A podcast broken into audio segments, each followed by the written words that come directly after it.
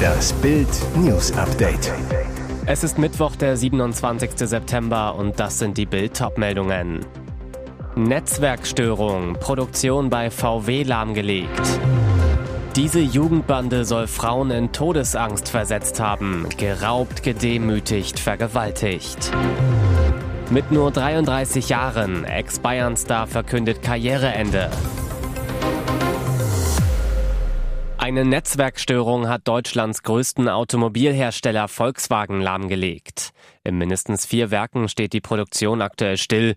Wie ein VW-Sprecher auf Bildanfrage bestätigte, traten die ersten technischen Probleme am Mittwoch gegen 12.30 Uhr auf.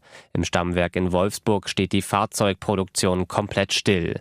Auch in den Büros in der Konzernzentrale gibt es IT-Störungen. Außerdem ruhen die Bänder an den Standorten Osnabrück, Emden und Zwickau.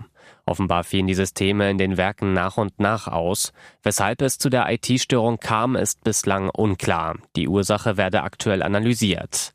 Nur so viel stehe fest, es gibt Implikationen auf fahrzeugproduzierende Werke, erklärte der VW-Sprecher. An der Behebung der Störung wird mit Hochdruck gearbeitet. Der Autobauer geht momentan nicht davon aus, Ziel einer Hackerattacke geworden zu sein. Nach aktuellem Stand ist ein Angriff von außen als Grund der Systemstörung unwahrscheinlich, betonte der Sprecher. Wie lange es dauert, die Ursache der Störung zu ermitteln und den Schaden zu beheben, ist derzeit völlig offen. Es sind Jünglinge, die da am Mittwoch auf der Anklagebank saßen, aber sie haben schon schwerste Straftaten begangen. Prozessauftakt gegen die Syrer Hussein A., Majid R., Abdallah B., Abdelkarim A., Mahmoud A. und Ahmad A. im Landgericht Wuppertal. 45 Minuten verspätet, weil einer der Angeklagten verschlafen hatte. Die Staatsanwaltschaft wirft den zur Tatzeit Jugendlichen und dem einen Heranwachsenden schweren Raub, Vergewaltigung und Freiheitsberaubung vor. Im Mai 2022 sollen sie zu einer Frau in die Wohnung eingedrungen sein. Laut Anklage bedrohten sie ihr Opfer mit einer echt aussehenden Pistole, sagten immer wieder, sie würden schießen. Einer der Angeklagten soll zwischendurch gefilmt haben. Sie schüchterten die Frau immer wieder mit Drohungen ein, verlangten Geld und zwangen sie, sich auszuziehen und sich ihnen zu zeigen. Nachdem die Frau kein Geld herausgegeben haben soll, soll einer der jungen Männer sie zum Oralsex gezwungen haben. Mit der Pistole bedroht kam sie der Aufforderung nach. Ohne Geld, aber mit zwei Handys der Frau soll die Bande dann geflohen sein. Die Richterin verlas auch weitere Straftaten der jungen Männer auf der Anklagebank. Zusammenschlagen eines Passanten, einer hatte schon als Schüler mit Heroin gedealt, einer hatte kinderpornografische Daten auf seinem Handy. Der Prozess wird fortgesetzt. Der Mann hätte mehr erreichen können. Sebastian Rudi ist einer dieser Spieler, bei denen man gerne mal diesen Reflex hat zu denken, er hätte in seiner Karriere unter Wert gespielt. Tatsächlich hat Rudi mehr gerissen, als man meint. Einmal wurde er deutscher Meister, zweimal holte er mit Bayern München den Supercup und einige erinnern sich, er war mittendrin, als Deutschland 2017 den Confed Cup gewann. Jetzt gibt Rudi sein Karriereende bekannt. Obwohl er gerade mal 33 Jahre alt ist und vermutlich noch ein bisschen dranhängen könnte. Rudi hat aber andere Pläne. Ich habe immer noch Spaß am Fußball, das werde ich nicht aufgeben. Ich bin ein bisschen auf der Suche und schaue das ein oder andere Kreisligaspiel an.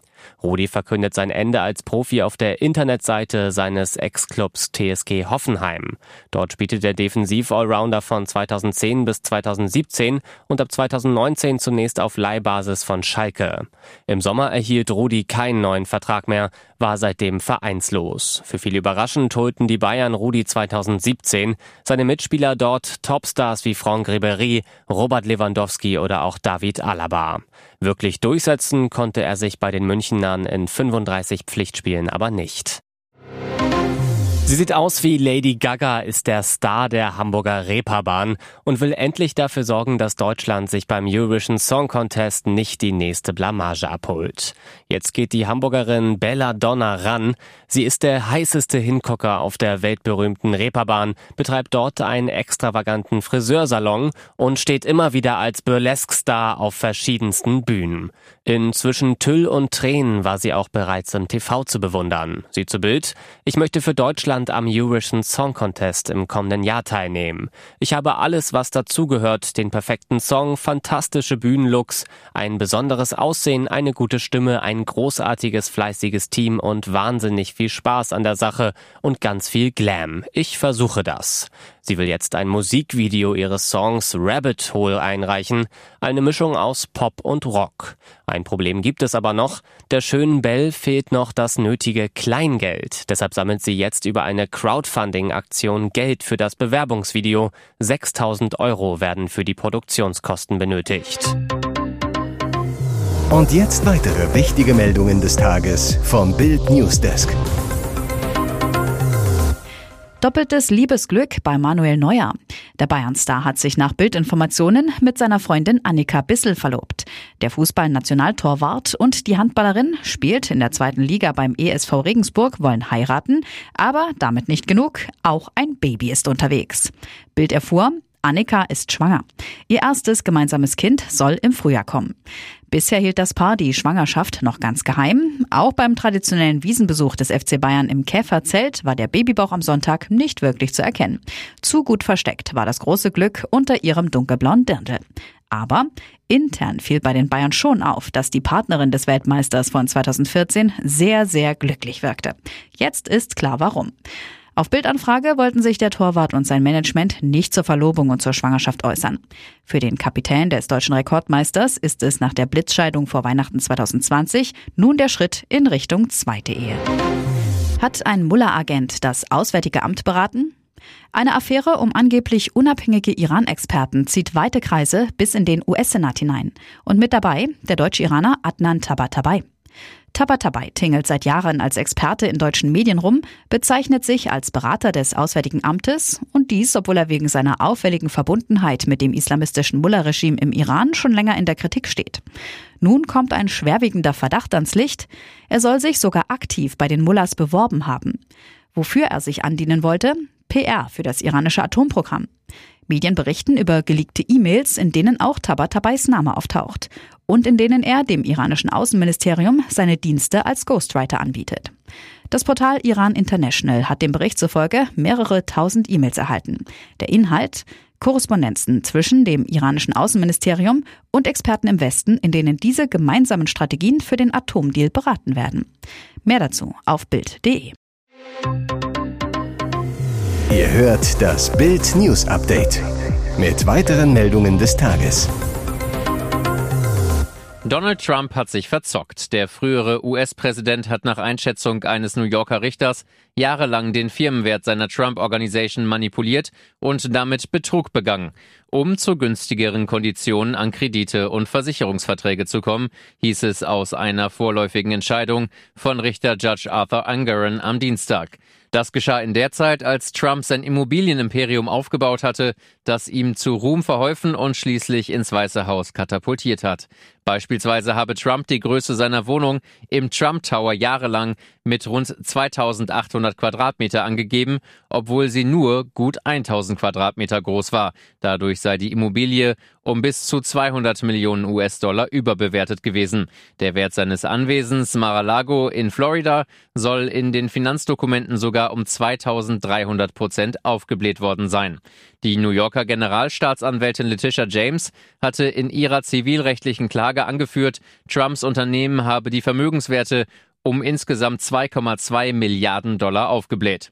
Am Montag soll der Zivilprozess beginnen, doch nach dem Richterspruch am Dienstag, bei dem Trump praktisch bereits des Finanzbetruges schuldig gesprochen worden ist, geht es jetzt weitgehend nur mehr um das Ausmaß der Strafzahlung.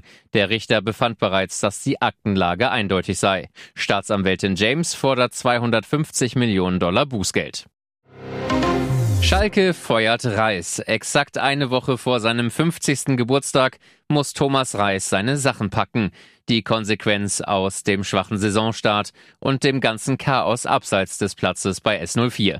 Kurios, noch nach dem 1 zu 3 bei St. Pauli antwortete Sportdirektor André Hechelmann auf die Frage, ob Reis nach wie vor der Richtige sei, meine Aussage vom Magdeburg-Spiel steht, steht auch nach der Niederlage am Millantor. Heißt, vollstes Vertrauen und eine Jobgarantie selbst bei einer Niederlage.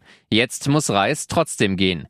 Hechelmann, wir haben bis zuletzt alles dafür getan, um uns gemeinsam mit Thomas Reis aus dem sportlichen Tief herauszuarbeiten. Nach den internen Besprechungen der vergangenen Tage fehlte uns jedoch die notwendige Überzeugung, dass wir die Negativentwicklung in der bisherigen Konstellation stoppen und so kurz- und mittelfristig erfolgreich sein können. Kurzfristig übernehmen übernehmen wird Matthias Kreuzer bis auf weiteres. Der Co-Trainer stand schon 2022 für ein Spiel an der Seitenlinie, verlor da aber 1 zu 2 gegen Hertha. Ganz klar, zwischen Reis und der Kabine gab es Risse, die kaum noch zu kitten waren. Nach dem Spiel bei St. Pauli stellte sich Timo Baumgartel vor die TV-Kamera und kritisierte den Trainer öffentlich. Jetzt bekommt er einen neuen. Hier ist das Bild News Update. Und das ist heute auch noch hörenswert. Einsätze in zwölf Bundesländern, bundesweite Razzia gegen Neonazis der sogenannten Artgemeinschaft. Mehrere Hundertschaften und Spezialeinheiten stürmten zeitgleich heute früh um sechs Objekte in zwölf Bundesländern. In Essen sind die Praxis und Wohnung eines Arztes im Visier der Staatsschutzfahnder. Er und seine Söhne haben laut Ermittler Zugang zu Waffen. Teilweise posieren sie sogar mit Gewehren im Internet. Nach Bildinformation hat Innenministerin Faeser die Artgemeinschaft Germanische Glaubensgemeinschaft wesensgemäßer Lebensgestaltung verboten. Zuletzt hatte Faeser am 19. September den rechtsextremistischen Verein Hammerskins Deutschland verboten. Die Artgemeinschaft ist nach Angaben der Bundeszentrale für politische Bildung eine sektenähnliche, religiös-völkische, antichristliche und rechtsextreme Organisation. Der Verein erfülle eine Scharnierfunktion zwischen den verschiedenen Strömungen der extremen Rechten. Die Artgemeinschaft vertrete eine rassistische und sozialdarwinistische Ideologie und verbreite antisemitische Verschwörungstheorien. Die Mitglieder sehen sich als Bewahrer einer nordisch-germanischen Rasse, die anderen Menschen überlegen ist und sich im Kampf gegen diese durchsetzen muss, heißt es in einer Beschreibung. Die Gruppe knüpfe unmittelbar an die Rassenlehre des Dritten Reiches an, schreibt der Verfassungsschutz NRW.